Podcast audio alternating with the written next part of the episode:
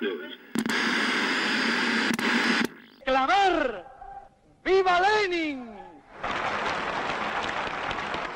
¡Viva el internacionalismo proletario!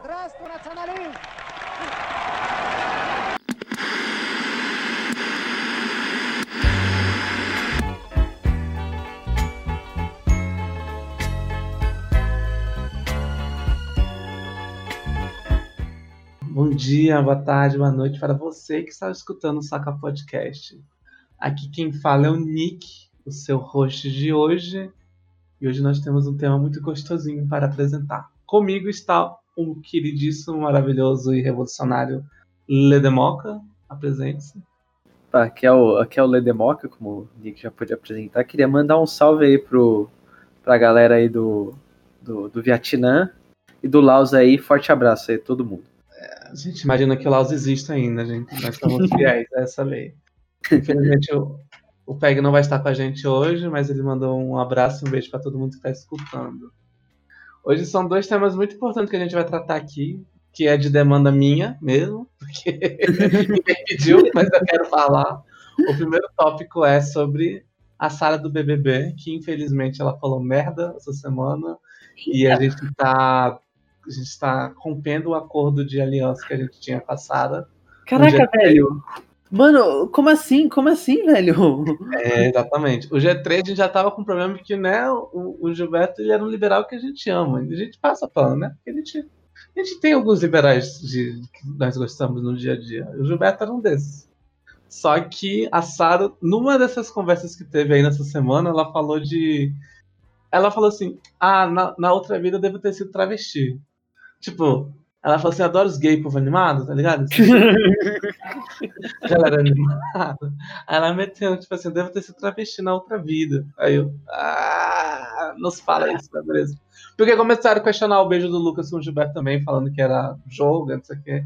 Ninguém- Estratégia. é, estratégia, ninguém sabia de fato se era de verdade. Um beijo daquele não é de mentira, não. Mas tudo bem, né? Aí estamos com. Colocamos a Sara na fila do cancelamento da internet. Tá pendente ainda. Juliette, acho que também entrou na fila, mas eu não tenho certeza. Mas Juliette, Juliette, ela, tipo, sei lá, ela é relevante? Sei lá, eu fiquei uma semana sem acompanhar BBB, eu acho que eu tô muito perdido. A Juliette é, a Juliette ela foi. que foi, tipo, falaram mal do sotaque dela. Que a Carol com K falou que. Porque ela é de Curitiba era mais educada, que não falava daquele jeito. E aí, enfim. Aí depois a Juliette virou jogo e agora ela tá mandando desmandando o BBB. E com mais de 10 milhões de seguidores no Instagram. Né? Bombou, fez o seu nome lá. E o segundo tema que a gente vai falar é sobre burocracia. As burocracias, né? Porque existem vários termos para uma mesma palavra. E eu, como um formando, graças a Deus, em administração pública, gostaria de trazer uma, uma visão diferente de burocracia do que a gente vê sobre os textos de esquerda, falando que a, a burocracia está- é, impede a revolução, complica a gestão. e- então a gente vai tratar um pouco sobre as burocracias, entender o que, que significa um processo é burocrático, o, o Estado é burocrático burocratizado, o que, que o Bolsonaro quer dizer no- na campanha dele, que ele falou que ele queria desburocratizar, que de fato o que, que significa, né? Porque junto com todas as fake news, né, o, o discurso conservador, capitalista, ele também liberal, ele jogou essa carta que ele queria desregulamentar e desburocratizar. E- Mas ninguém entendeu de fato o que, que era isso. O plano de governo dele não, não deixava claro. E, é- e hoje a gente entende o que, que ele quis dizer com desburocratizar, se, foi, se é isso que eu entendi, né? Que, que, que eu vejo nas ações do governo, não faz sentido nenhum do que ele falou. Tá, então, para começar, né, nossa discussão, você quer falar alguma coisa, não? Porque vai ser. Eu vou, eu vou ser palestrinha hoje. Não, só acrescentar assim que por vezes a gente ouve essa palavra burocracia, burocracia, e ela é quase sempre usada por quase toda ideologia pra te falar, ah, burocracia é ruim, e por vezes a gente não sabe o que é burocracia, sabe? É, Exatamente. tanto a parte liberal como a parte comunista você falou, nós anarquistas, por motivos óbvios, não gostamos de burocracia, né? Mas por vezes as pessoas criticam a burocracia sem fazer uma pachorra de ideia do que é. Então, sim, sim, sim, sim, exatamente. esse podcast hoje é, é, vai ser oferecido a Jones Manuel aí, grande apreciador da China. Do nada. E outro? Do nada. Só isso mesmo. Jones Manuel. Eu vou dedicar esse podcast então pra Sara Andrade do Brasil, que, que escuta a gente toda semana. É, beleza. Então, a burocracia, né? A gente vai usar alguns autores aqui. O primeiro autor que é muito importante de entender é o Weber, o Max Weber. É, o Weber, né? Para quem não conhece, ele foi um escritor alemão, sociólogo. Ele fez vários grandes livros que grandes assim no sentido de importância, não necessariamente de concordar com a opinião. Que eu acho que o mais conhecido foi Economia e Sociedade, que é um livro pós-mortem dele, porque ele escreveu vários rascunhos, né? Vários textos sobre isso. E aí ele morreu com a gripe espanhola e quem de fato colocou esse, esse livro em ordem foi a esposa dele, que era uma feminista, inclusive, que foi a acho que é a Marianne, é, Marianne Weber. Então ela que basicamente organizou o, os textos dele e colocou o Economia e Sociedade para rodar. E ele também foi conhecido pelo texto A Ética Protestante e o Espírito do Capitalismo, Ah, que é um livro que basicamente todo estudante de administração tem que ler, porque ele explica basicamente, ele explica, né, de alguma forma como que o capitalismo ocidental foi movido por um pressuposto religioso dentro de um contexto das grandes navegações, com o fim da, da- do feudalismo. Mas tem algumas coisas que eu acho muito zoado. Ele fala que, por exemplo, o capitalismo não deu certo na China porque a China era mística, o que não faz sentido nenhum. Eles falaram que eles eram misticistas e aí com isso o capitalismo não não conseguia ser racional o suficiente, né? Como se o Ocidente sempre fosse muito racional. E outros textos também que ele escreveu foi a política como vocação, que ele afirmava que o político não de- deveria ser rico para ele não ter que precisar do dinheiro da política. Então ele, ele poderia se preocupar com com a sociedade, né, com a organização do Estado, sem ter, sem ter peso pessoal nas decisões disso. Mas a gente já viu, né, que tem muitos milionários que, enfim, assumiram o poder de várias nações e que não deu certo, né? Não, precisamos nem comentar, né? é o Dória. O Dó- Opa, galera. Exato, exatamente, exatamente. Então ele, ele então, é, num curso de administração, né? Você, você que quer fazer administração ou você que é um concurseiro público que quer trabalhar para o Estado, uma hora ou outra vai cair alguma coisa do Weber e talvez esse podcast pode te ajudar a ter um clareamento sobre o assunto. O Weber é o pai da sociologia, né?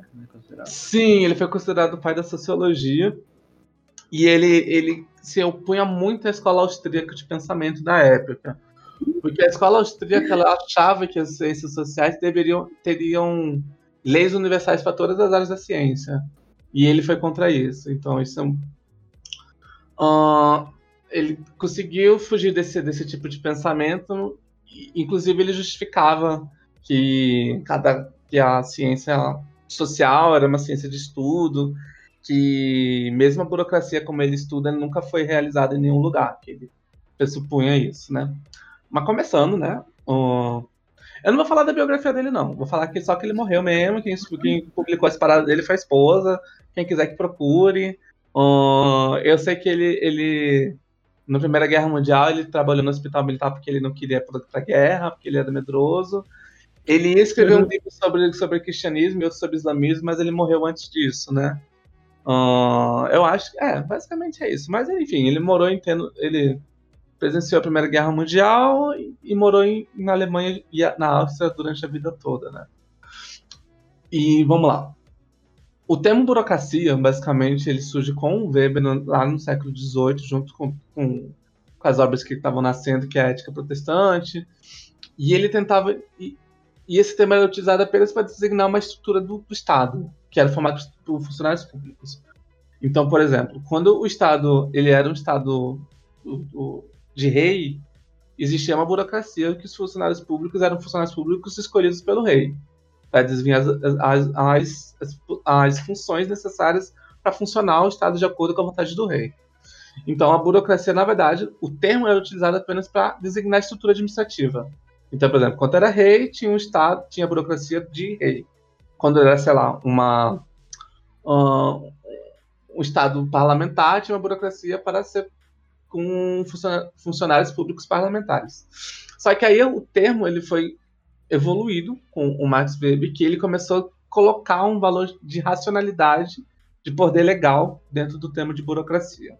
Então a burocracia não só era uma estrutura administrativa estatal, mas era uma organização que tinha um tipo ideal que você tinha que seguir. Isso de acordo com Weber. Então, por exemplo, uma organização burocrática, ela é diferente de uma organização burocratizada. Uma organização burocrática, ela tem que se, ela tem que se fundamentar em três princípios. A especialização da função, ou seja, o cara que está trabalhando nessa organização, e eu falo organização Estado, organização empresa, organização empresa pública, organização autarquia, organização como sindicato, organização como um grupo de, de estudos que for qualquer tipo de organização, com maior foco em administração pública, porque era o objeto de estudo dele, tinha que ser especializado. Ou seja, um funcionário tinha que ter uma, uma posição extremamente especializada para ele poder desempenhar aquilo de uma forma exata e sem erros. O segundo fundamento era o formalismo e a hierarquia de autoridade. E eu acho que é aí que pega muito a crítica do Trotsky. Que, por exemplo, quando a gente vê, sei lá, um organograma de uma, sei lá, do STF ou de um Ministério Público. Você falou organograma? Que isso? Organograma, organograma ele é, ele é uma organização visual de uma empresa. Então, por exemplo, você vai ver lá em cima, uh, presidente da STF, aí abaixo tem os ministros da STF, aí abaixo ah. do STF tem os assessores, aí dentro do, do, lado tem o diretor financeiro, que vai ter o presidente financeiro, o conselho, conselho administrativo de financeiro, aí vai ter o, o coordenador de, de análise de, de, desempenho financeiro, vai ter os analistas, depois dos analistas vai ter o quê? Vai ter o estagiário burro. E aí, com isso, vai ser o organograma. Então, o organograma, na verdade, ele divide toda essa empresa ou a sua organização para ver como é que ela funciona. E essa relação de organograma necessariamente mostra uma relação de poder. Então, o estagiário é subordinado ao, ao, supervisor dele, que é subordinado ao gerente, que é subordinado ao diretor, que é subordinado ao presidente. Para o Max Weber, era necessário que existisse isso. E eu acho que é aí que começa a grande, a grande crítica do Trotsky, porque se você tem muita, muito formalismo e muita hierarquia de autoridade, de poder, você inviabiliza um processo revolucionário. E isso é, é um dos grandes poréns que eu, devemos discutir, óbvio, mas eu acho que hum, não é bem por aí. E aí, junto com o, né, como que funcionam as organizações burocráticas de acordo com o Weber, o terceiro fator é um sistema de normas, que são as regras, que você tem que fazer de forma racional, que faça sentido. É, se você é um servidor público, você tem toda uma lei das coisas que você pode fazer, que você não pode fazer, que está no seu cargo, que não está no seu cargo, para que você tem que reportar, é, o que você deve assinar, se você assinar uma coisa errada que você não lê, você é punido pelo processo administrativo, aí dentro desse processo administrativo você vai responder mais jurisprudência de acordo com aquilo. Então você tem dentro de, por exemplo, uma, um servidor público, se você for um professor, você é representante do Estado dentro da sala de aula. Então você tem que agir representando o Estado. Mas se você, por exemplo, usar de um poder que não é de sala de aula, sei lá, você dá um tapa na cara do aluno, você vai ser punido de acordo com o processo administrativo que é definido ao seu cargo. A mesma coisa que quando, por exemplo, um deputado federal ele, ele é suspeito de uma investigação, de acordo com a lei, ele vai para um, um fórum especial, que aí vai ser julgado por todos os seus méritos, é, ou o presidente também entra num, num, O presidente ele só pode ser preso, se eu não me engano, em flagrante. Não, o presidente ele não, ele não pode ser preso em flagrante, ele só pode Caraca. ser preso em processo de impeachment. Então, por exemplo, se o Bolsonaro tá batendo na esposa dele o dia inteiro, a gente não pode prender ele. Só quando ele deixar de ser presidente, que aí você pode fazer de forma retroativa tudo que ele, que ele cometeu com a esposa. É Mas, sério? presidente, o Bolsonaro ele não, ele é inimputável durante o processo de, de, de, de, de criminal. Então, pera, pera, pera, pera. Ele não pode pera. ser punido. Supostamente, então, se o Bolsonaro ele vir dar um tiro em mim, dar um tiro, metralhar uma petralhada lá do Acre, ninguém vai poder pegar ele, prender ele, ele vai poder metralhar de boa, basicamente. Então, a Constituição brasileira afirma que a imunidade do presidente ele não pode ser preso sem ser por um, por um processo grande. Ai, rapaz. Tem, então, é por isso que tem que ser a justiça popular, meu. Uhum. Então, por exemplo, ele não pode ser. Como que eu posso explicar? Ele não pode ser responsabilizado por atos estranhos à, à função dele. Então, tudo que for uma coisa que não é coisa de presidente, ele não pode ser, ele não pode ser punido. Então, por exemplo, se ele bate na esposa, ele não pode ser punido por isso. As infrações comuns, como as penais, ele só pode ser punido se tiver relação com exercício da presidência. Entendeu? Então, por exemplo, se for uma, sei lá, ah, deixa eu pensar. Se ele de fato ele pegou um cartão corporativo e fez uma transferência de 100 mil de, de, forma ilegal, ou se ele uh, utilizou do poder administrativo dele para fazer o exército matar um opositor, aí ele pode ser punido porque é um exercício da presidência. Mas se for uma coisa tipo mundana, ele atropelou alguém, ele não pode ser punido durante o processo. A não ser que o Congresso queira. Mas, é. por exemplo, a polícia não pode chegar lá e falar, não, você vai ser preso, não tem como. Uhum. Entendeu? Sim, sim. E, e aí, esses são as prerrogativas de um, de um Estado burocrático. Continuando. Aí depois do sistema de normas que a gente acabou de falar, tem a prevalência da impessoalidade. Eu já citei no Saca Podcast, eu já citei na minha vida pessoal, que tem um livro que eu acho fantástico, que é A Raiz do Brasil, que é do Sérgio Buarque de Holanda, que ele tem um termo que, para mim, é fantástico, que, que dizem que é do, no Maquiavel, mas eu acho que, era, que o Getúlio Vargas ou falou isso, copiando Maquiavel, ou ele criou. Que é assim, é, a citação, abre aspas, é para meus amigos, tudo. Para os meus inimigos, o rigor das leis. O que, que a gente entende disso? É, a, a, a, burocracia, ela, de acordo com o Weber, ela tem que ser impessoal. Ela não pode servir é, um caráter pessoal de forma alguma. O grande problema do Estado brasileiro, ao longo de todos os anos que a gente viu Império, República Velha, República Nova, é, Vargas, etc., foi que esse pessoalismo nunca deixou de existir. Então a gente passou por um Estado Nacional Desenvolvimentista, a gente passou um estado de modernização autoritária, que foi a, né, a ditadura, o estado do gerencialismo, que foi do FHC. E a personalidade brasileira ela é uma coisa tão latente na nossa administração que a gente tem um, um dos processos mais burocráticos para punição de código de ética e não funciona. É. Gente, toda empresa brasileira que se preze, que tem, sei lá, pelo menos 100 funcionários, ou todo órgão administrativo do governo que tem pelo menos 50, 100 funcionários, tem um conselho de ética que é inerte. Não funciona. É impressionante isso. Porque a política é tão pessoalista no Brasil que a gente fica, tipo, louco.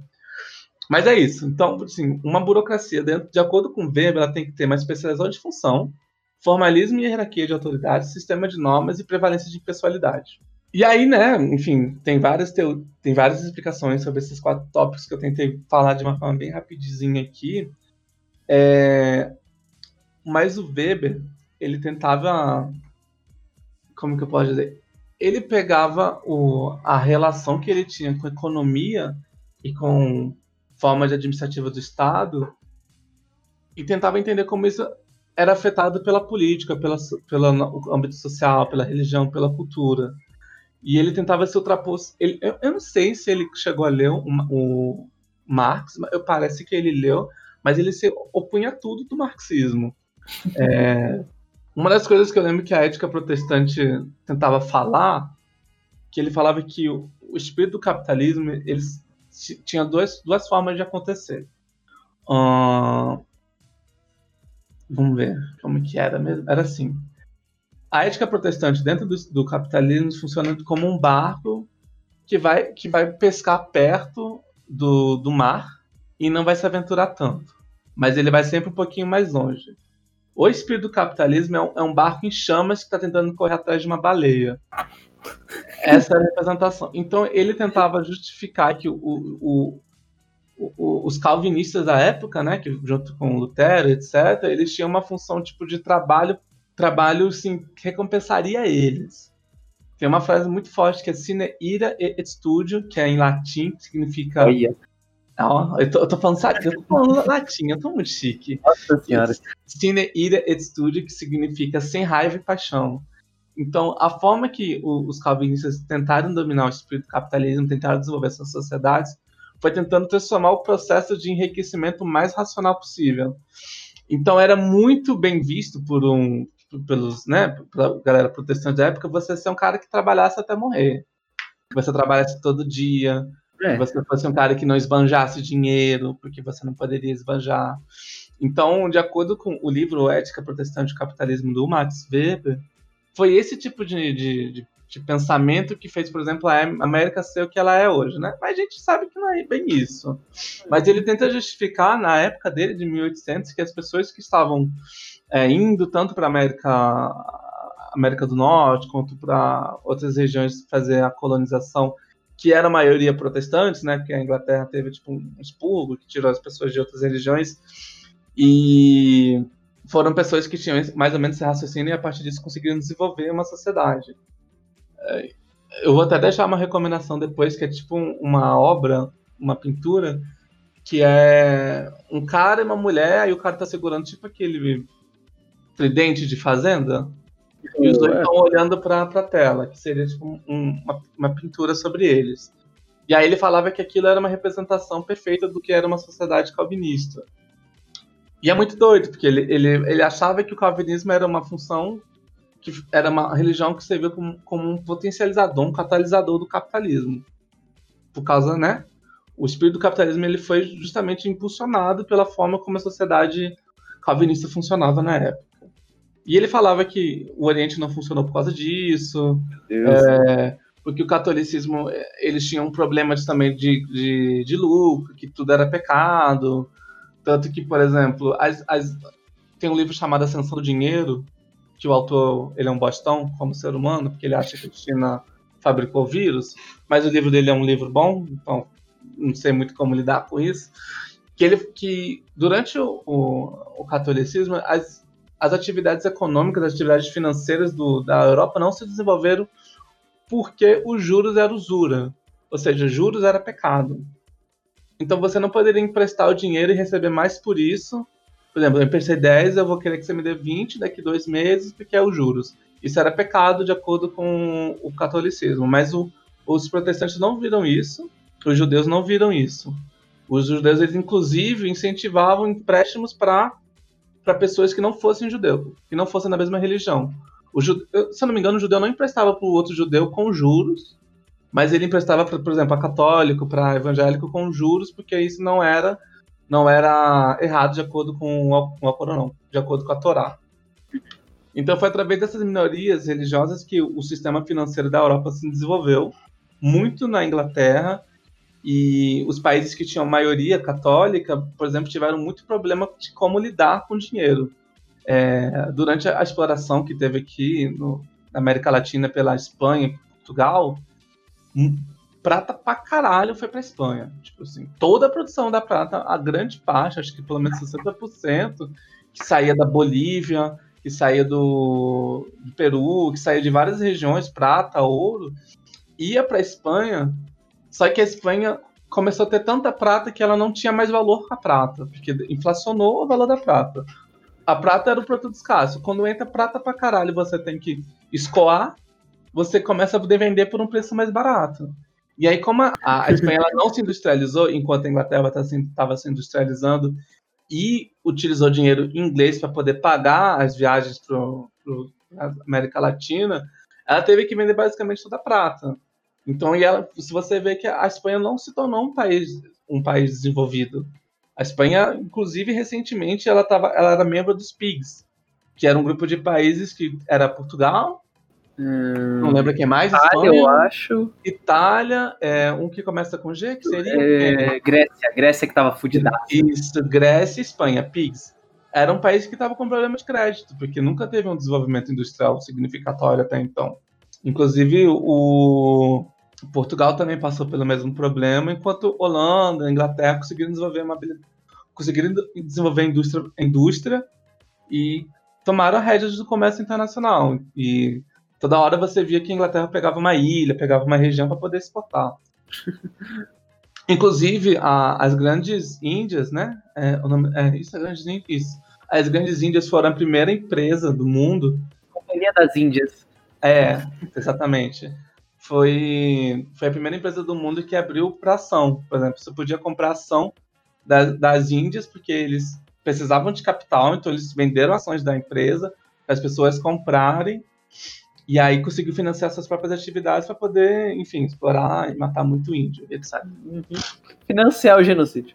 Exatamente, financiar o genocídio. Graças ao desenvolvimento do, financeiro do, da Inglaterra, do, da Holanda, a gente conseguiu, eles conseguiram, né, financiar com o nosso sangue, nossa prata.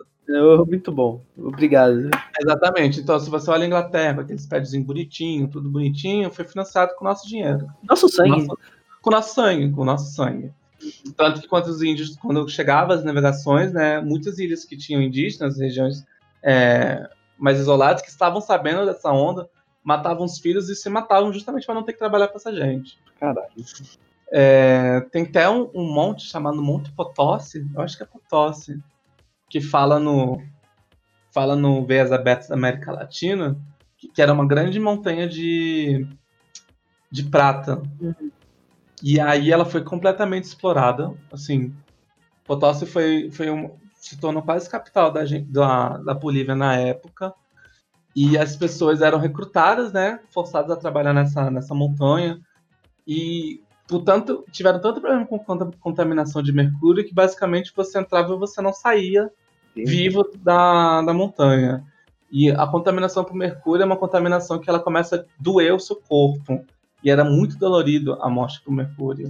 Então muita gente morreu assim. E os caras falavam, é praga, é praga dos índios, não sei o quê, não sei o quê, não sei o quê. Mas então você, você respirava mercúrio que dava dano no pulmão, e aí você tinha problemas tipo, de memória, erupção cutânea, insuficiência renal. Enfim, era uma dor, era uma dor assim tremenda, tremenda, tremenda, tremenda. É, ali só para exemplificar mais ainda de como era a questão da prata aqui na América do Sul, o próprio Rio da Prata ali, ele tem esse nome porque dava prata no rio mesmo, sabe? Dava pra peneirar aquilo de boa. Sim, sim, sim, sim. É, o mercúrio ele era a ferramenta mais rápida, né, para você achar. É separar. Exatamente, porque, né, decantável, etc. É, Buenos Aires foi um dos principais centros comerciais da América Latina, basicamente. É, mas voltando, né? Então, foi, Weber tentou justificar tudo através da ética protestante, capitalista, mas é, mas querendo já evoluir um pouco na discussão, o que me bate muito quando eu escuto sobre burocracia é que a gente confunde o que é, uma, por exemplo, uma empresa burocrática e uma empresa burocratizada. Uma empresa burocrática, se for uma empresa buscada, né, os princípios de, de Weber, é para ser uma empresa racional, que tem um processo hierarquizado, com impessoalidade, ou seja, ela funciona através dos objetivos corporativos, através dos objetivos do coletivo, né? Porque até onde eu estudei em administração, uma organização é onde quando dois mais indivíduos trabalham para o mesmo fim. Hum. E aí a gente entra, né? Aí entra os debates é lucro. o trabalho, o, o, o, né? As questões, as questões democráticas, etc. Mas uma organização, seja empresa, seja não sei o que for, seja Estado, é quando duas mais pessoas trabalham em prol de um mesmo fim. Então, uma organização weberiana, uma organização de burocracia weberiana, é uma organização que tem os buscando os, os, princípios, né, que regem isso, que é uma função bem definida. Então, se, por exemplo, se eu sou professor de uma sala de aula, eu não vou ser o assistente administrativo. Se eu sou é, que possui o formalismo, então, por exemplo, lá eles me reconhecem como um professor. Ah, eu trabalho lá só como professor, não tenho que dar satisfação de nada da minha vida pessoal eu sigo as regras do sistema, então eu tenho que estar das 8 às 18 à disposição da escola para poder trabalhar, sendo, sendo remunerado por isso, pela minha hora aula. E a minha prevalência da impessoalidade é que, por exemplo, eu não estou sabotando o sistema por um benefício próprio meu. Ou eu acredito que o diretor da minha empresa também não está sabotando o, a empresa ou fazendo eu trabalhar mais horas para um benefício próprio dele. E é, e é essa a definição de burocracia do Weber. Quando a gente fala que uma empresa é burocratizada, é uma empresa que você tem que pegar um documento, você tem que levar no cartório para ela ser reconhecida no cartório. E aí você tem que entregar para um, um, canal, e esse canal vai imprimir o seu documento, vai levar para uma outra pessoa, e depois você vai ter que ir no Correio enviar a documentação original com uma cópia autenticada pelo cartório que você já foi, vai ter que ir de novo, para ela ser carimbada, depois ser levada para o outro supervisor para conferir o carimbo, junto com as notas que você levou do, da autenticação. Ou seja, burocratizada é uma coisa que é excessivamente errada. É excessivamente tosca, tem muito documento, tem muito papelzinho. Então, um processo que vai e que volta, então tem reprocesso. Então, é, se eu entrego um documento para o MOC, o MOC tem que entregar para o diretor, é, o processo deveria ser assim, e depois o diretor entregasse para o MOC e voltava para mim. Não, assim, eu acho que é interessante levantar um ponto que é a, o do porquê a necessidade da burocracia, Nick. Porque, assim, por vezes, sim, a parte hierarquia, só que o porquê precisa dessa hierarquia ou porquê precisa dessa, dessa burocracia de um analisar para confirmar pro outro? Beleza, entendi. Tá, excelente pergunta. Eu deveria estar com minha água aqui. Eu vou tomar na cerveja, peraí. Aê, aê. Cerveja quente, uma delícia. É, tá. Por que, que a burocracia weberiana, a burocracia é uma parada importante que a gente tem que ter? Buscando, né, sempre ter os critérios que eu falei.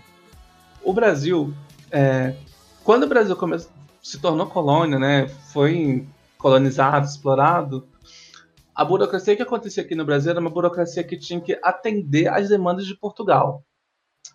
As capitanias hereditárias eram como se fossem mini impérios dentro do, do território brasileiro que não conversavam entre si, possuíam esquemas diferentes, possuíam burocracias diferentes, mas apenas para atender às demandas de Portugal, do Conselho Ultramar que tinha lá no Reino de Portugal, Algarve, etc.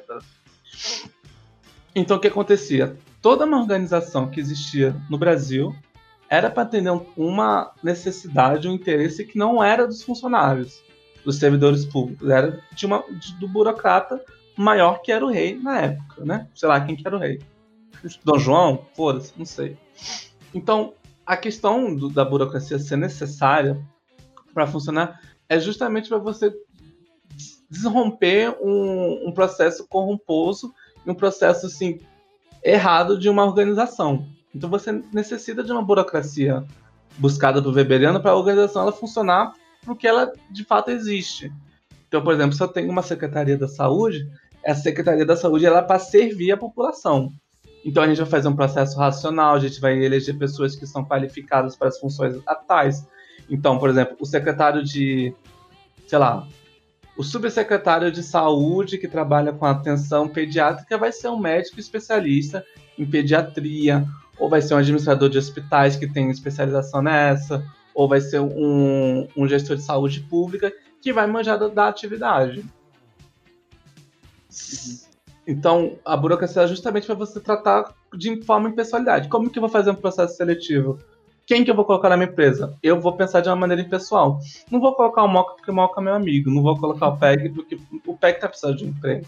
Não, eu vou colocar uma pessoa que vai atender as necessidades daquele local por causa da sua competência e de acordo com a função que ela tem que exercer. Entendeu? Então, por isso que é importante a burocracia de uma forma administrativa. Entende? Esse foi o primeiro ponto. Então, a organização burocrática racional legal, ela é para você fazer a organização funcionar de uma forma boa, de uma forma que funcione de fato. Então, impessoalidade, ela tem que funcionar pelo que ela existiu. Então, se a organização, se o Ministério da Saúde nasce, ele nasce para servir a população. Vamos colocar as pessoas que são boas nesse assunto para de fato funcionar. Agora, existe o questionamento que você deve fazer sobre o formalismo e a hierarquia. Por que, que a gente tem uma hierarquia dentro de uma organização, né? Por que, que é importante? Eu também questiono muito isso. Eu acho que organizações poderiam ser muito mais é, horizontais do que, elas, do que verticais. Isso é um debate que tem muito, muito forte dentro da administração, tanto na esfera pública quanto na esfera privada. Aí ainda há umas paradas que, tipo assim, que deveriam ser respostas a essa pessoalidade, essa hierarquia, mas na verdade não são, são só mais fácil. Startup. A startup fala que você que lá é um ambiente horizontal, todo mundo conversa de igual para igual, mas todo mundo sabe que aquilo não é verdade. Entende? Então, por exemplo, uh, se eu falo, por exemplo, de um projeto de autogestão, lá tem burocracia? Não, autogestão não, né? Tem, ah, você tá falando da empresarial, ah tá. Não, não, tô falando de uma autogestão, por exemplo. Autogestão. Tem 10 pessoas que se organizam para cuidar de uma horta coletiva, né? Usando um exemplo bem. Não, vamos pegar outro exemplo. Uma, uma fábrica que ela foi socializada pelos funcionários e eles estão fazendo a gestão por si próprios, certo? Ok, beleza. Beleza. Idealmente todo mundo tá na mesma linha de comando, né? Então todo mundo tem a mesma voz, tem a mesma função. Mesma função tem a mesma voz, tem a mesma, o mesmo impacto. Entretanto, vai ter que ter necessário uma pessoa que seja responsável por um setor, seja responsável pelo outro setor, vai ter que ter uma equipe que ajude, né? Que faça junto com esse cara essa administração. Então, para mim, dentro do meu ponto de vista, é necessário uma burocracia que organize isso. Então, por exemplo, temos eu, X, Y, Z, que estamos responsável pelo processo de, uh, de aquecimento de uma liga metálica vai ter mais quatro pessoas que vão ser pela moldagem da liga metálica que for. Então, essa organização que eu estou fazendo, por exemplo, tem eu e mais três pessoas que somos boas nesse assunto, vamos, me vamos mexer com A, e outras quatro pessoas que vão mexer com B, essas pessoas estão aqui porque elas trabalham, são boas nisso, está seguindo um pressuposto burocrático, weberiano. Mas, mas aí Sim. mata a hierarquia, porque não tem hierarquia. É, tipo, é, seria a burocracia pelos processos que teria que passar, mas não a burocracia. Sim. Exato, exato. E aí, sobre Weber e a forma que ele via a burocracia, eu vou até retomar um pouco o que eu estava falando. O Weber, ele acreditava que a burocracia era uma forma de fazer funcionar o mundo. Então, o mundo, ele, ele né, tá tem vários processos que não são constantes, que passam por revoluções, etc. Mas a burocracia, ela tem um poder de perpetuidade. Por quê? Quando você organiza racionalmente uma parada, que você tenta organizar de uma forma hierarquizada, colocando pessoas que são especialistas naquilo, a parada tende a ser perpétua, tende a se manter por um processo que já está organizado, que já está definido, o que você tem que fazer, o que você não pode fazer, que vai fazer sentido na sua cabeça, porque ele foi pensado para fazer sentido na sua cabeça. Então, o, a burocracia ela tem essa tendência de justamente engessar as coisas. Só que o próprio Berber ele fala que não dá para ter burocracia demais. Se você começar a restringir tantas pessoas, elas vão se tornar pedaços de engrenagem que não vão entender por que, que ela faz parte daquilo.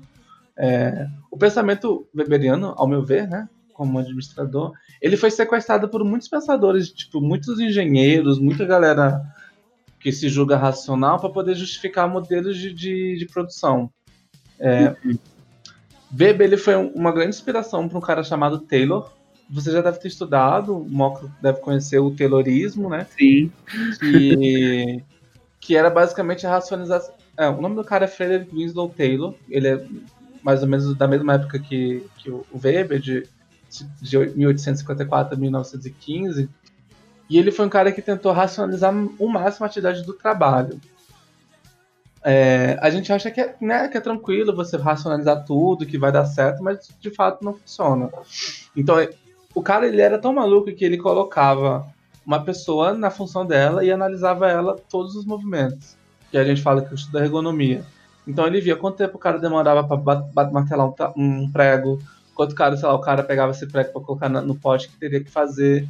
Ele fez até um cálculo de vadiagem, pra você ter ideia, que é o tempo que o trabalhador, dentro da função dele, ele não executa a função dele por vários motivos, seja porque é um movimento né, completamente monótono, que cansa, e aí a partir, né?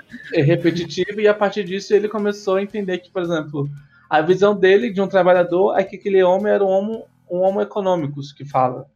Homo econômicos, um homo econômicos, por definição, seria um homem que ele só tem incentivos monetários. Então, por exemplo, se o cara está trabalhando e ele para de vadiar, porque a gente tem que pagar ele um pouco mais, então a gente vai colocar um, um sistema de prêmios para quanto ele mais trabalhar, mais dinheiro ele vai receber.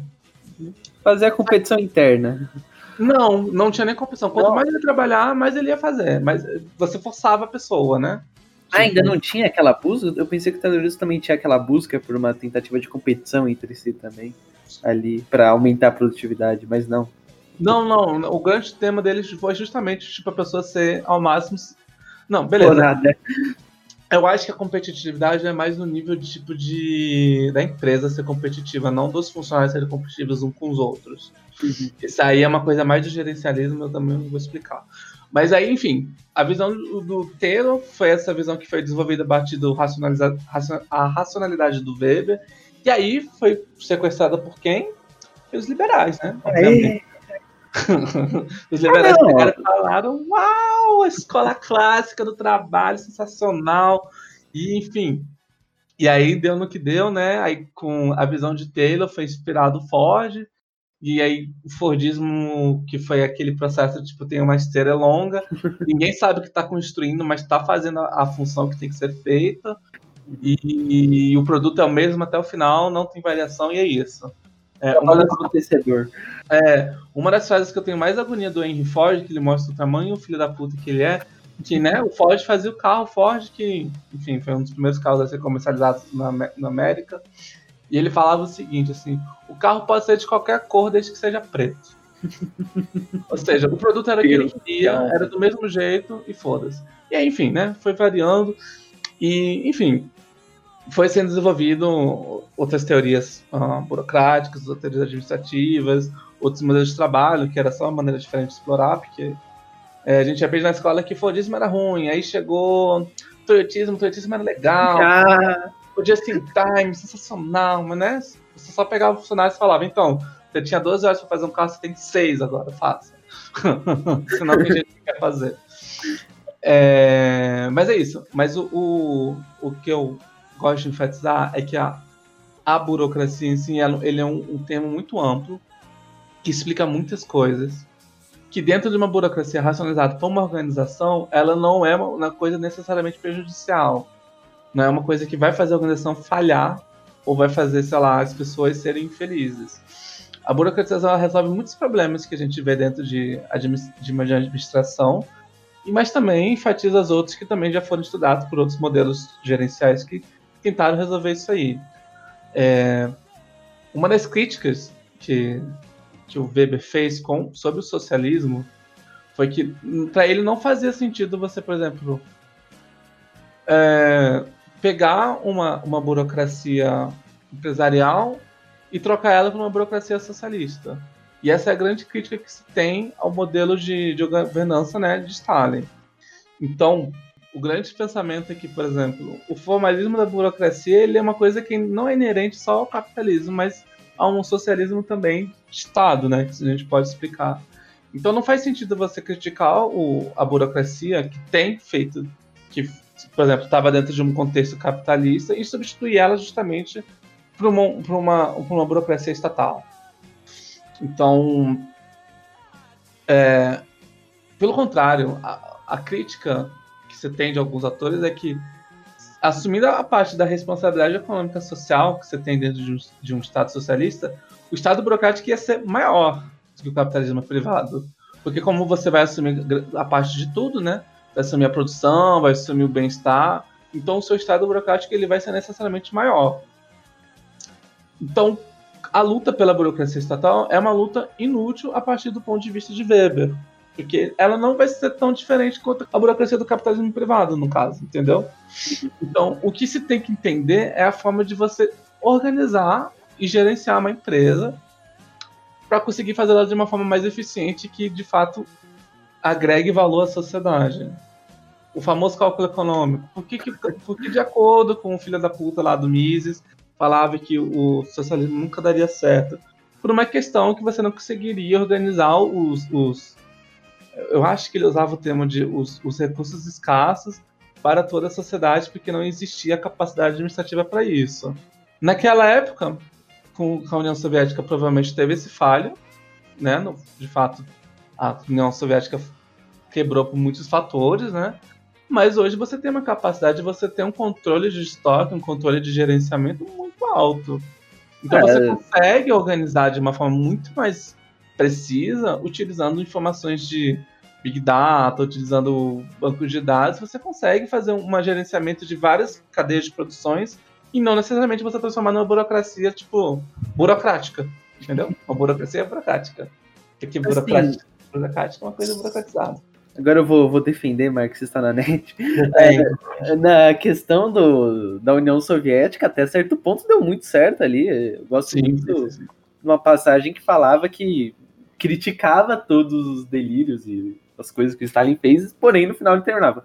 É, porém, se mostrou num cenário global que deu certo, de certa forma, porque era um país que há 20 anos atrás era basicamente tudo que campo, e porém, com 20 anos conseguia ter reatores nucleares. 20 não, 30, eu acho que na época de 30 começaram a aparecer os primeiros reatores nucleares e tudo mais. Enfim, era uma passagem falando tipo dessa industrialização que aconteceu na União Soviética, que eles conseguiram uhum. até, de certa forma, de distribuir bem os recursos escassos, porém, com o passar do tempo, do gringolar da União Soviética, aí já é um tema que eu não estudei, aí eu vou, eu vou me reter só, tipo, a era Stalin. Né? É, o, o Weber, ele afirmava com toda certeza que não existia a possibilidade da superação do capitalismo. Caralho. Ele falava que não existia, não, não se tinha uma, um, ele não tinha uma visão tipo de horizonte que o capitalismo seria superado, porque para ele era era como funcionava a sociedade de uma forma mais racional possível, entendeu? Então essa é o grande linear que ele colocava. Enquanto Marx, né, tem, tem o socialismo científico, que aí você consegue entender profundamente como que funciona a sociedade capitalista, e que aí com isso você faria uma transição para uma outra forma estatal. Mas para o Weber não tinha como. Porque o Weber estava tão fissurado nessa ideia do espírito capitalismo e o calvinismo, que para ele aquilo era o máximo que a gente poderia fazer de organização. E, e com, com esse modelo burocrático que ele desenvolve, né, e consegue delimitar, ele achava que era isso que o mundo se, seguiria para se organizar e não tender ao caos. Entende? Sim, sim. E aí, né? Aí a gente entra em vários debates. O Estado brasileiro, o Estado que, que for, ele é um Estado engessado. A gente não tem dúvida nenhuma que a gente tem um problema de burocracia muito grande. E eu não estou falando nem de liberdade econômica. Pau no cu de liberdade econômica. Isso não tem nada a ver com o que a gente está falando aqui. Liberdade econômica é um índice criado por gente louca que para responder gente louca. Mas, por exemplo, os nossos índices de processos burocráticos, os nossos índices de, de resolução de, de. Como que eu tenho? Ai, meu Deus do céu, não é litúrgios. Ah, esqueci. O, o, nosso índice mundial, em comparação à nossa capacidade de resolver problemas, o nosso de problemas, por exemplo, jurídicos, o nosso índice sobre vários tipos, ele é refletido na nossa capacidade de ação contra o Estado. É, eu lembro que eu até estudei em, em, ciência política na faculdade, né? Eu fiz 15 faculdades, que existe uma grande diferença de um Estado bom, de um Estado forte para um Estado grande. O Estado grande não necessariamente é um Estado, um estado que funciona se você não tiver um processo gerencial que faça de fato ele funcionar. Porque o, o Trotsky, né, pelo que eu estudei, desculpa os trotskistas, eu não manjo muito de Trotsky, ele falava que o, que a, que a forma burocrática do, do, do Estado de, do Stalin ele era uma parada repressiva para a revolução. Que ele fazia a. que, que o, o, processo de racionalização dentro da burocracia estatal ele impregnava todos os ramos da vida social das pessoas. Que de fato você, ele era um problema central que tinha na política de Stalin. Então, por exemplo, se você tem um Estado que é regido por regras racionais, os funcionários totalmente segmentados pela sua função, isso fazia que isso fosse uma coisa que engessaria o processo de revolução dentro de um contexto comunista, né? Dentro de uma transformação social que se tinha, que se tinha em mente para o Trotsky. O que eu basicamente concordo e, e, entendo esse ponto de vista. Só que eu acho que às vezes eu, o, o que ele entende sobre burocracia dentro de um, de um, de um problema é que apesar de você querer quebrar o, o Estado burocrático, você vai ter que ter uma forma de organização pós isso. Então, tem até uma frase que é muito, que é muito marcante de Marx, que fala que todas as revoluções somente aperfeiçoaram a máquina em vez de quebrar. Então, por exemplo, o Stalin ele basicamente pegou a burocracia capitalista, nem sei né, se era capitalista de acordo com, com como que era na Rússia Imperial, com, com, com acho que até Nicolas, nome do cara, Nicolas Romanov, mas o, o, o, o rei lá, mas o, o, processo burocrático ele foi completamente aprimorado dentro, do, dentro da União Soviética. A frase era basicamente o seguinte, que assim, todo o processo revolucionário, ele meio que acabou por os processos revolucionários que não deram certo, acabaram aperfeiçoando o sistema ao invés de destruí-lo, né, segundo Marx, no 18º Brunário de Napoleão. Uma coisa que, que eu gostaria de falar é que Weber tem um posicionamento muito cético contra, o, contra a vontade popular. De que sentido? Ele falava que, por exemplo, se você tem uma organização, por exemplo, um protesto ou um grupo pequeno, é, existe uma agilidade na comunicação e articulação que leva essa, essa ação social, por exemplo, de um grupo de pessoas, de uma revolução, ser racionalmente organizado. Então, no processo revolucionário, no processo de de massas, de ações de massas. É, funciona a comunicação muito rápida, né? Que você grita lá, você escuta, todo mundo capta, todo mundo lá funciona, todo mundo de igual para igual. Mas essa, a, a não ser que essa revolução tenha criado um dispositivo que seja tão eficaz quanto a burocracia, ela é facilmente reprimida. Então, o que se entende é que, por exemplo, o, o, que, o que o Weber ele, ele percebe do, da burocracia social é que ela é uma ferramenta muito poderosa para controle.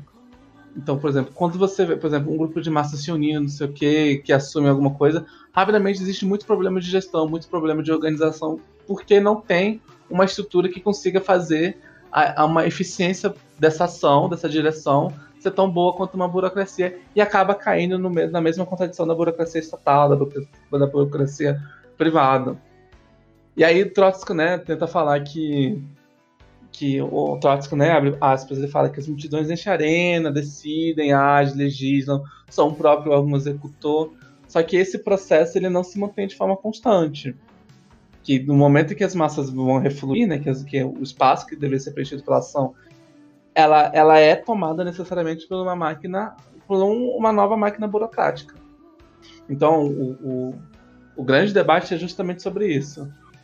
Você tem a burocracia, a burocracia está funcionando, ela tem um poder perpetuador, ela, ela se mantém dentro de um contexto social, de um contexto econômico, mas claro que, por exemplo, essa, esse, essa burocracia pode ser né, tem tendência de se tornar, por exemplo, uma coisa corrompida, que atenda pessoas, pessoas que atendem interesses pessoais, que atendem um certo grupo corporativo, que o, o interesse do organizacional não está sendo mais respeitado. Então, por exemplo, a administração que era para ser uma forma de ganho de todo mundo acaba sendo uma forma de ganho do patrão. Enfim, e aí entra o processo revolucionário que tenta destruir esse, essa essência, né? Só que aí na hora, na hora de se organizar acaba sendo substituída por uma outra organização para estatal ou uma organização privada. Então, Sim. esse é o grande debate que se existe do Trotsky em relação à burocracia. A burocracia estatal ela é tão ruim quanto uma burocracia privada. E aí, né, existem as organizações, as formas de lidar com o poder, como que as pessoas vão, vão fazer de fato uma revolução, é, uma revolução constante, como que funciona tudo, e aí é um debate que é muito gostosinho também, mas que a gente não vai dar tempo de discutir tudo isso. Mas o que eu queria trazer de fato é burocracia, burocratizada, burocrático, são termos que precisam de um pouco de atenção. A gente não cair na anedota que, que é, pessoas de esquerda não sabem não sabe organizar, não sabem administrar, que é uma coisa que você escuta muito, né? Que, por exemplo, uh, existe a falácia que uh, os estados comunistas são estados com economia fraca justamente porque não têm a capacidade de administrar, porque são enfim, são incompetentes, etc. O que não é verdade. Existe, não, falar isso é não compreender a planificação da economia. Exato, exatamente. E também tem todo um contexto internacional de, de boicote econômico, de embargos, de tudo isso. Mas é entender que, por exemplo, um processo burocrático, um processo de organizacional, ele tem que ser bem pensado dentro de um contexto revolucionário. Como que vai ser a organização, como que vai ser como que vai ser a execução das atividades, como que vai ser, como que vai ser distribuídas as funções, qual que vai ser o sistema de nomes. Então é, é uma coisa que você tem que se pensar. Não adianta falar ah, burocracia, não vou falar, não gosto de burocratas. Que é, que é uma coisa que eu tenho muita curiosidade para saber quem são esses burocratas que falam muito, né? É o que? É o gerente da empresa, coitado, que está recebendo uma carga de trabalho tão ruim quanto, quanto o operário, porque a gente acha que, por exemplo, tem o, o operário, aí o operário tem um gerente. Aí esse gerente é o culpado de tudo. Não é verdade. Esse, esse gerente, ele é tão explorado quanto você, só que ele recebe uma carga, uma carga de, de cerebral, uma carga de lavagem cerebral, para ele pensar que ele é diferente de você. Mas no fundo, ele é tão fodido quanto você. Então você trabalha num banco, você trabalha numa agência enorme, você trabalha, sei lá, numa construtora, se você, você é o pedreiro ou você é o bancário o seu o engenheiro da obra ou sei lá o, o, gerente da agência ele é um cara explorado que nem você. Só que fazem ele pensar porque ele tem um salário mais alto porque ele usa uma roupa social mais chique que você que ele é diferente. Mas não ele é tão fodido quanto tu. E ele tem que ser pensado. É... e aí eu queria só retomar uma coisa sobre a burocracia brasileira que é uma coisa que me deixa profundamente feliz que eu vou poder falar bem do FHC agora. Ah, não, velho, ah, não. Galera, saca o podcast terminou, mande suas perguntas para. Vou falar assim que eu avisei isso antes. Ah, é, a burocracia brasileira ela passou por várias fontes, né? Várias formas de se organizar, que começou com a burocracia colonial, que era uma burocracia completamente ineficiente, distante, porque a organização do Estado, citou, né? a capitanias hereditárias que funcionavam como pequenos feudos no Brasil, e esses feudos eles não eram do administrador, eles eram do rei, eram passados de pai para filho, mas eles não poderiam ser vendidos, por exemplo. Então era totalmente necessário do rei. E aí, e aí eu vou só pegar aqui rapidinho. Eu vou só pegar, eu vou citar brevemente como que a história da burocracia funcionou e como que ela se organiza hoje, porque eu acho que é importante a gente entender que o, o livro Raízes do Brasil, do Sérgio Buarque de Holanda, ele fala que o, o brasileiro ele é composto por, o, por, ser, por homens cordes. O que, que é homens cordes? Moca, chute, homem cordes. Cordes? Cordes? Cordes. O que, que é cord? É, é, é, latim também. Cordes, sei lá, parece corda ou corte, parece boia fria, sei lá. Não, cordes é coração. A gente, nós somos homens cordiais. O que, que significa um homem cordial?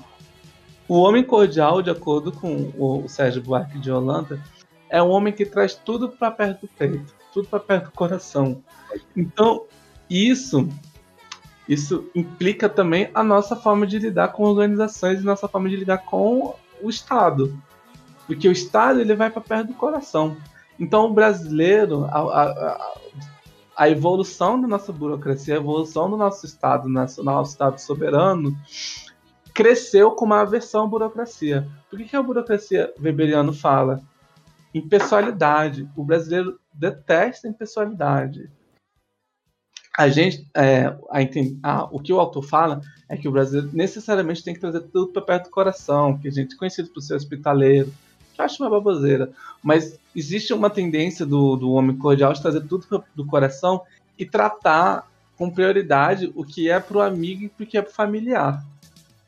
Então o homem cordial, ele é extremamente ele é extremamente averso a qualquer tipo de convencionalismo ou qualquer tipo de formalismo social. Então, as relações familiares que a gente possui dentro do nosso contexto social, nosso contexto pessoal, ele é refletido necessariamente dentro do Estado. Então, como que a gente, como que a gente pode né, visualizar isso, né, de alguma forma? Deixa eu pegar um exemplo a, a forma da gente falar tudo inho, bonitinho, fofinho, gostosinho, trabalhinho, é, chefinho, chefinho, é uma forma de você aproximar pro coração. Simples, esse simples, essa, essa simples, esse sufixo, né, o inho, é uma forma de você tentar trazer uma coisa que não é que não é, não é para ser afetivo para perto do seu coração. Então o Sérgio Bolanco ele acreditava que a gente tinha um fundo emotivo muito rico e muito transbordante. Então a gente tem um espírito, um espírito hospitaleiro, que a gente tenta trazer tudo com fundo emotivo.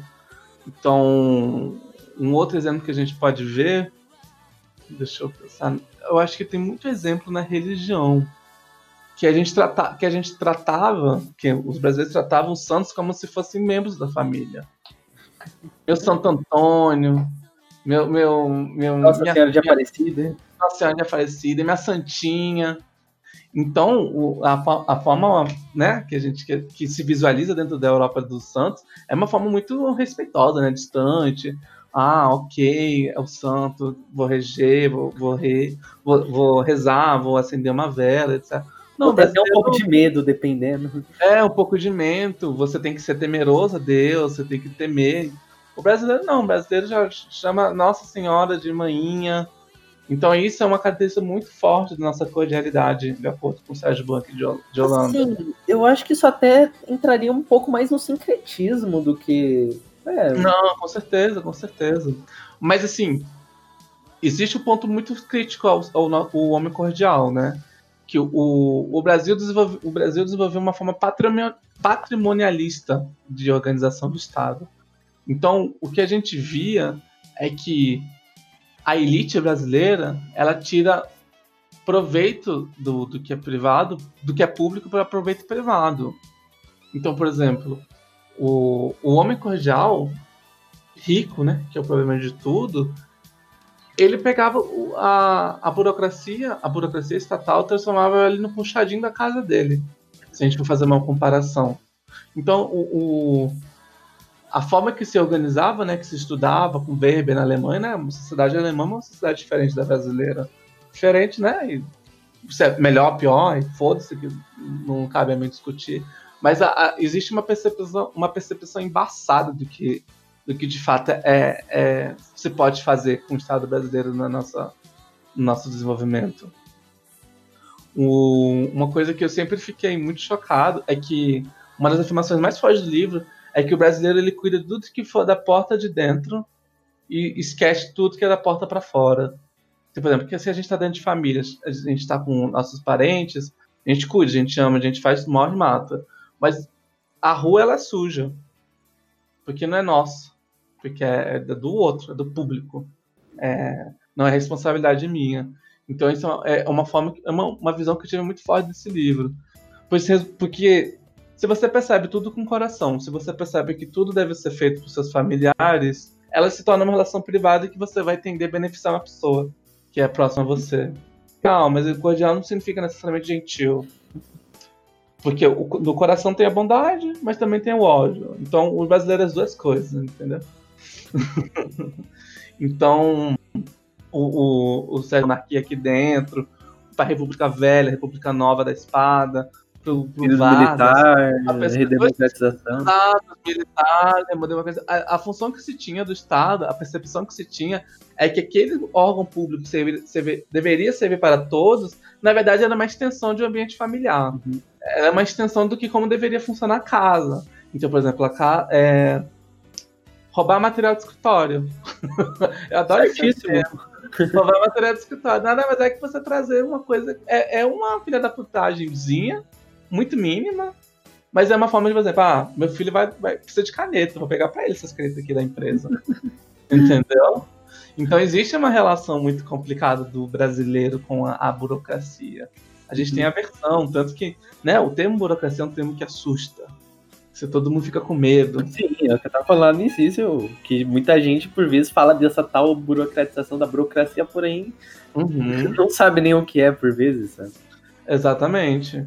E aí a gente tem esse problema de patrimonialismo no Brasil, que o, o patrimônio vem do pai, é do pai. Então, o, o presidente é o pai, o, o, Bolsonaro é o pai, o Vargas foi o pai dos pobres e a mãe dos ricos, né? A gente tem que lembrar a mãe dos ricos, o pai dos pobres. Então, não é PDT. É, exatamente. Não pode não, pode que o filho é teu.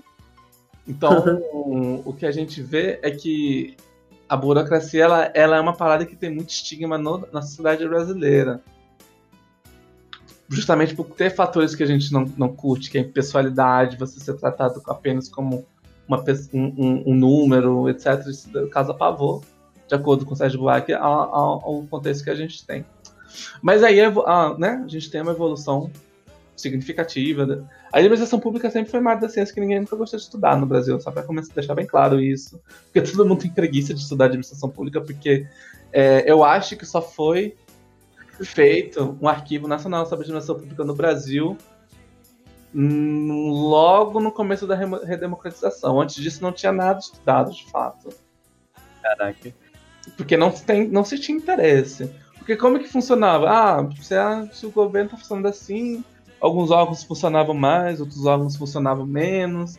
É, não tinha necessariamente uma atuação regida e, e fiscalizada. Mas aí, lá para lá depois da nossa redemocratização, em meados da década de 90, com o Fernando Henrique Cardoso, ele fez um, um ministério, se eu não me engano, ele fez o um Ministério da Desburocratização que, que seria, para que, que serviria o Ministério da Desburocratização, será? Seria para desengessar, que esse é o jargão que é muito comentado. Exatamente. Mas, na verdade, o Ministério da, da esse Ministério da Desburocratização surgiu com os, o, os militares, no caso. Ele, ele, depois ele virou Ministério da Administração e Reforma do Estado. Mas enfim, mas começou nessa época aí, logo no, no processo de democratização justamente para poder organizar os processos de forma racional. Então, o que se viu, o que se viu, né, dentro do Estado neoliberal, do FHC, sejamos sinceros, é que o, o Estado, como ele ganha uma função mais regulador do que de fato é, executor, né, porque o FHC vendeu para caralho, então tinha que criar agências normativas justamente para regular a atividade privada e outros setores de administração pública. Então, o, o Estado ganhou um, um plano nacional de reforma. Então, todos os ministérios, uma emenda constitucional foi feita, foi acontecer um monte de porra. é, começaram a questionar a estabilidade do servidor público nessa época também. E aí foi feito um processo de, de, de por exemplo, de meta, de métricas, de, de, de, gerenciamento, de como que funcionaria as concessões, as privatizações. E aí foi a partir com o FHC que o Estado tentou se buscar aplicar a impessoalidade de fato. Porque antes disso, antes disso era muito escrachado como que funcionava o patrimonialismo brasileiro. O FHC corrigiu tudo, deu tudo certo? Não, o FHC também fez muita cagada no processo, vendeu muita coisa por um preço muito barato, que é suspeito até hoje. É, o, pegou muitos empréstimos que é, que ao me ver não eram necessários, porque já tinha vendido muita empresa, então já tinha caixa para operar, mas enfim, trouxe muita dívida para o Brasil também, junto com o JK e etc. Antes, né? E aí, enfim, e aí o Estado continuou se desenvolvendo, buscando mais formas de tentar gerir. É, surgiu um termo muito chique que a gente chama na administração, que é o compliance. o compliance uhum. nada mais é que é um, é um conjunto de disciplinas para você fazer as regras normais, as normas legais e regulamentares funcionar numa empresa. Então, é, vai ser um cara que vai ficar no escritório que ele vai analisar todos os dados, todas as notinhas, tudo, tudo que está sendo movimentado hoje com a computação mais fácil, né? Para saber se está tudo sendo. Se está seguindo a lei. Se está seguindo as, as normas da empresa e etc. Para fiscalizar, é, correr atrás. Inclusive, hoje tem muita polícia. Polícia. Como que é? Polícia corporativa. Polícia corporativa eu tinha uma professora que ela trabalhou numa empresa aí de telefonia, que não vou falar o nome, que tem uns caras azul lá, que, que ela trabalhava no RH, e aí ela recebeu, essa professora era professora de comportamento organizacional e, e humanas, né? Então a gente estudava como que funcionava as teorias das relações humanas dentro das organizações. É, e aí ela explicou que ela estava trabalhando no RH, né? Ela trabalhava com essa parte de compliance. E aí ela recebeu uma denúncia de um outro colaborador, que era um cara de vendas, um chefão de vendas, que ele dava propina para as pessoas para fechar uhum. negócio. Só que aí tinha um grande problema. O cara, ele era o maior vendedor da empresa há séculos. Então ele trazia muito negócio para a empresa. Muita coisa, muita, muita, muita coisa mesmo. Então ele vendia muito, ganhava muito dinheiro, a empresa ganhava dinheiro com ele. Então, enfim, ela se viu nesse, nesse dilema. Ela, como compliance, ela não deveria se ver nesse dilema, né? Tipo assim, tá roubando, foda-se que é um grande vendedor, vou fechar o negócio. Vou, vou lá, vou falar com ele, vou demiti-lo, vou prendê-lo. E aí, beleza. Aí ela passou pra gerente dela, ela falou assim: não, deixa como tá. Não vamos mexer nisso, não, porque o cara vende pra caralho. Só que aí ela insistiu, e aí ela ficou sabendo, ó, ele vai fechar o um negócio agora e, e, vai rolar a, o, o câmbio lá de. Como é o nome? De suborno, de, de propina. Aí ela falou, ah, então vai ser agora. Enfim. Aí ela ligou para segurança privada, ou seja, a empresa tinha um segurança privado, policial, que são. Não são policiais, mas são pessoas que tipo, trabalham com segurança corporativa, então eles tentam fazer as coisas como uma polícia privada mesmo. Eles representam a empresa. É, e aí foram lá, e aí foi o maior bafafá que ela me contou. No final da história, o cara não foi demitido e ela foi demitida. e, e, é assim que funciona o compliance numa empresa brasileira. Eu passei pela mesma situação numa empresa aí de. Uma empresa aí que tem o nome de um elemento físico de cor verde. Que? Esmeralda? Não. é um elemento físico. Elemento físico. E a cor da empresa marcante é verde. Aí uhum. você tenta descobrir. É, a empresa que eu trabalhava, a gente tinha eu trabalhava na área comercial, né? E aí tinham regiões que a gente, que a gente assumia, né? Um funcionário X, que era muito mais velho do que eu, assumia a região X1. E aí, quando eu entrei na empresa, ele ia sair da região X1 e eu ia para a região X1 e ele ia para outra. Aí, beleza. Aí eu fiz, um, fiz uma semana de teste com ele, conhecendo as pessoas, os clientes, com quem eu tenho que conversar, com quem não tinha que conversar. E aí eu fui observando que tinha muitas pessoas revoltadas comigo e eu não sabia por quê. E aí eu fui investigar que os acordos que ele estava fazendo eram acordos que, como ele explicava, era de uma forma e como estava no contrato era outra. Então, por exemplo, o, o sistema que eu vendia tinha um aluguel de 12 meses. Ele falava que não tinha. E aí, quando o cara vendia, quando o cara comprava, via cobrança. E aí, como ele saiu, quem assumia era eu. Aí eu passei a empresa. Olha, é o seguinte, tá acontecendo isso, isso, isso, isso. Um cara vendeu um monte de negócios que não tinha cobrança. E que falou que não tinha cobrança, mas tinha. É, a política da empresa a gente não não rever contrato, né? Pelo que aparentemente, então não poderia falar, ó, ele vendeu errado, mas vamos corrigir, né? Deixando o cliente feliz. Não, não existia isso. Passei, o cara não foi demitido. e aí eu saí da empresa logo em seguida.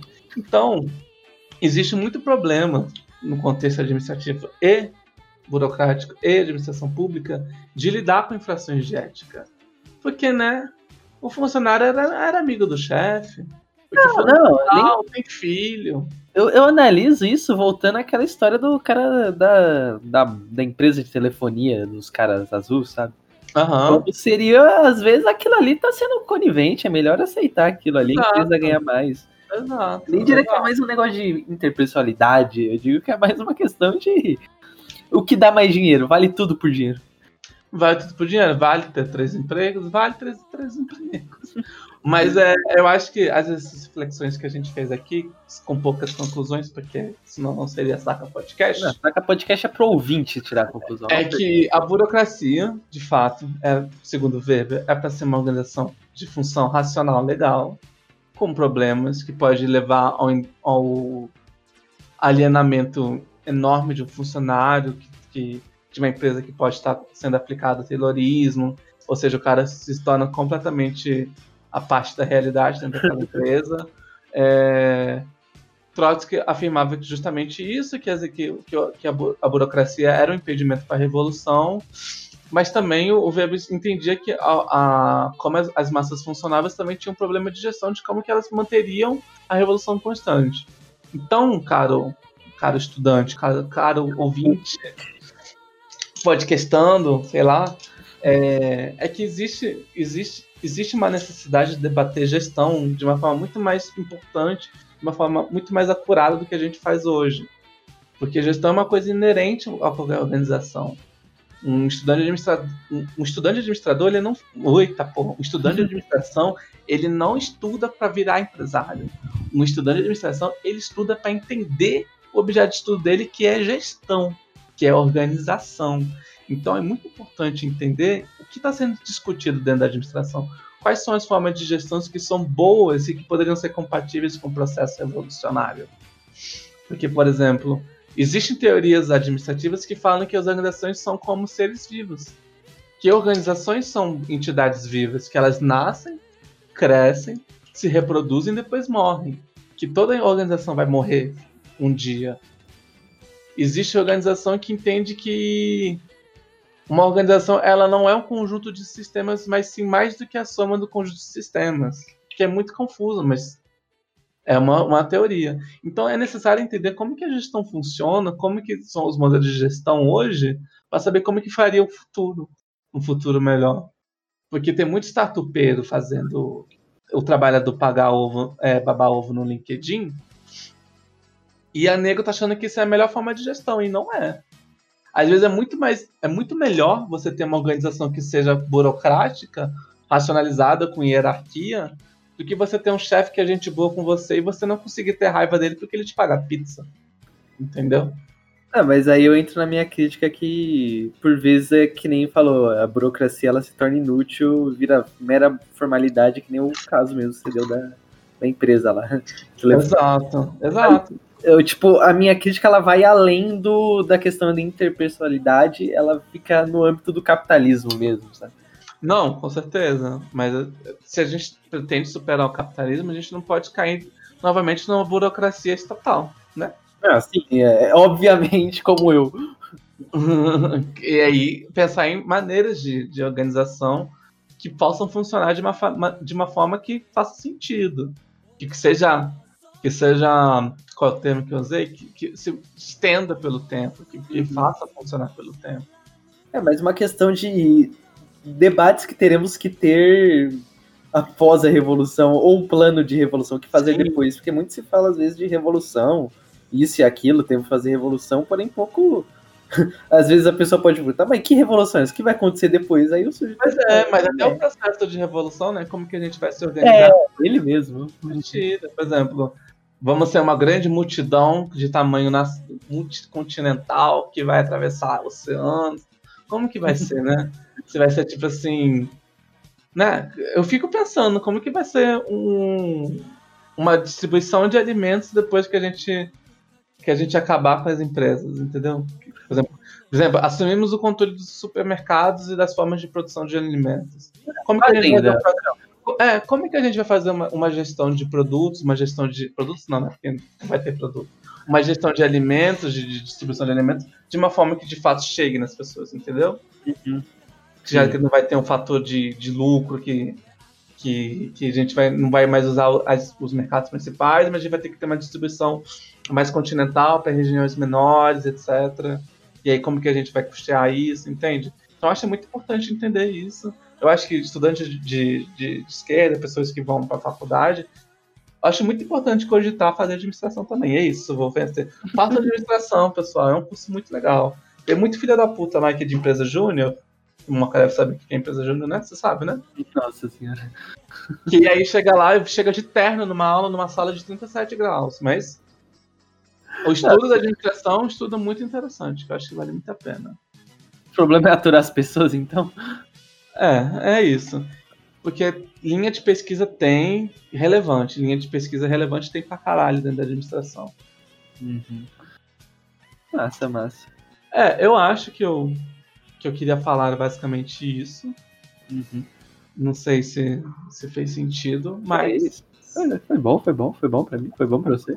foi bom pra mim. Foi bom pra Peg, gostou? Gostou, Peg? O Peg vai escutar e vai gostar, né? Ele não tá aqui. Vai editar e vai postar lá e vai falar, aê, massa. E vai massa o áudio dele agora pra ver se gostou ou não gostou. Baba Bowie. Tudo que foi falado hoje aí, se tiver alguma coisa pra falar, ou quiser qualquer outra coisa, quiser falar com a gente, colocar alguma crítica, levantar algum ponto, você pode mandar lá pro sacapodcast.gmail.com e também, se quiser debater com a gente aí, conversar com a gente, tem o Expropriado lá, o servidor mais brabo do mundo, link na descrição aí. E é nóis, estamos voltando a, a fazer aquele esqueminha de 24 horas por dia. Não, mentira, estamos longe disso, mas estamos voltando a ter calma. Exatamente, o Saca Podcast está funcionando. Ah, uma coisa importante, siga a gente no Twitter, que é a nossa única rede social. Uhum. É, o Twitter é podcast, arroba podcast saca, mas se você colocar saca podcast aparece também. E que mais? O nosso e-mail, sacapodcast.gmail.com também. O Moca falou, mas só reforçando. O, o Saca Podcast está tendo uma revolução na nossa forma de funcionamento, então provavelmente a gente vai continuar com o sistema de um episódio por, por semana, mas pode diminuir um pouco a frequência. Vamos ver como que vai funcionar esse, esse ano. Tamo- se você quer participar do Saga Podcast, se você quer fazer um episódio totalmente independente, você pode. Só passar pra gente. É, você pode, não tem problema nenhum. Nós somos. Nossa, é autogestão aqui, não é? Aê! A única E- burocracia é, é o PEG. Exatamente. É, a única burocracia é o nosso site que a gente tem que postar. e, e de resto é isso. É, minha recommendation para hoje é, é, é uma leitura crítica que tem que fazer. Eu recomendo ler É- a, a Ética Protestante e o Espírito do Capitalismo para entender mais ou menos o- qual é o pensamento do Max Weber. Mas sempre você com o pezinho lá atrás para você não cair no conto liberal, tá bom? De você não achar que o, o, traba- o- o trabalho enobrece o homem, que se você trabalhar e, e for subver, subversiente, subver, ai, subver, blé. Se você for de cabeça para baixo, você vai conseguir as coisas lá. E uma outra recomendação que eu tenho é, de leitura do escambo à inclusão financeira, a revolução dos meios de pagamentos do Edson Luiz dos Santos, que é um livro bem legal também, que fala como que organizou o sistema de trocas. É isso. Na, na minha recomendação, vou fazer duas. É, não é um tema que eu tenho literatura, eu já tive muita discussão sobre isso. Porém, eu nunca peguei nenhum livro de recomendação, mas entrando na parte final, que a gente falou de uma, da organização da própria revolução e o que fazer depois, né? Eu uhum. acredito, eu tenho, sim, uma recomendação que eu acho ela muito interessante, que é o do Luiz Fabri, que não sei, ele está muito frequente na minha vida esse texto, eu li ele ano passado na pandemia, que é a organização anarquista. É, uhum. e fala sobre essa questão da necessidade de se organizar e de pensar de fato uma organização funcional e não qualquer coisa. Então, recentemente a gente está tendo toda uma discussão na internet com gente batendo em gente, pouca organização e tudo mais. Sim. E eu acho que mesmo para marxistas, ou esquerda radical, eu acho que esse é um texto essencial. A gente lá no grupo de estudos que vai ter reunião agora a terça, a gente também leu do Malatesta é, sobre a necessidade da organização também. Então é um tema que a gente tem que tentar retornar ele, porque assim não se faz revolução discutindo no Twitter. E aqui nem, nem é uma questão de tipo, ah, a gente tem que pegar em arma já. Não, é uma questão de conscientização, de conversar, de entender mesmo que revolução não é um negócio que faz do dia pra noite, sabe? É um negócio que a gente tem que parar, pensar, se organizar e tudo mais. Então, é, exatamente. Fica aí a recomendação. Então, eu acho que é isso. Espero que tenham gostado. E música? Música, música, música, música, música, música. É, gente, cheguei agora aí, bora gravar um podcast. Considerações finais aí, Pé. É, vamos gravar isso. Ah, tá, beleza. Coloca o poste aí. Eu faço questão de tirar o Craig. Craig, sai!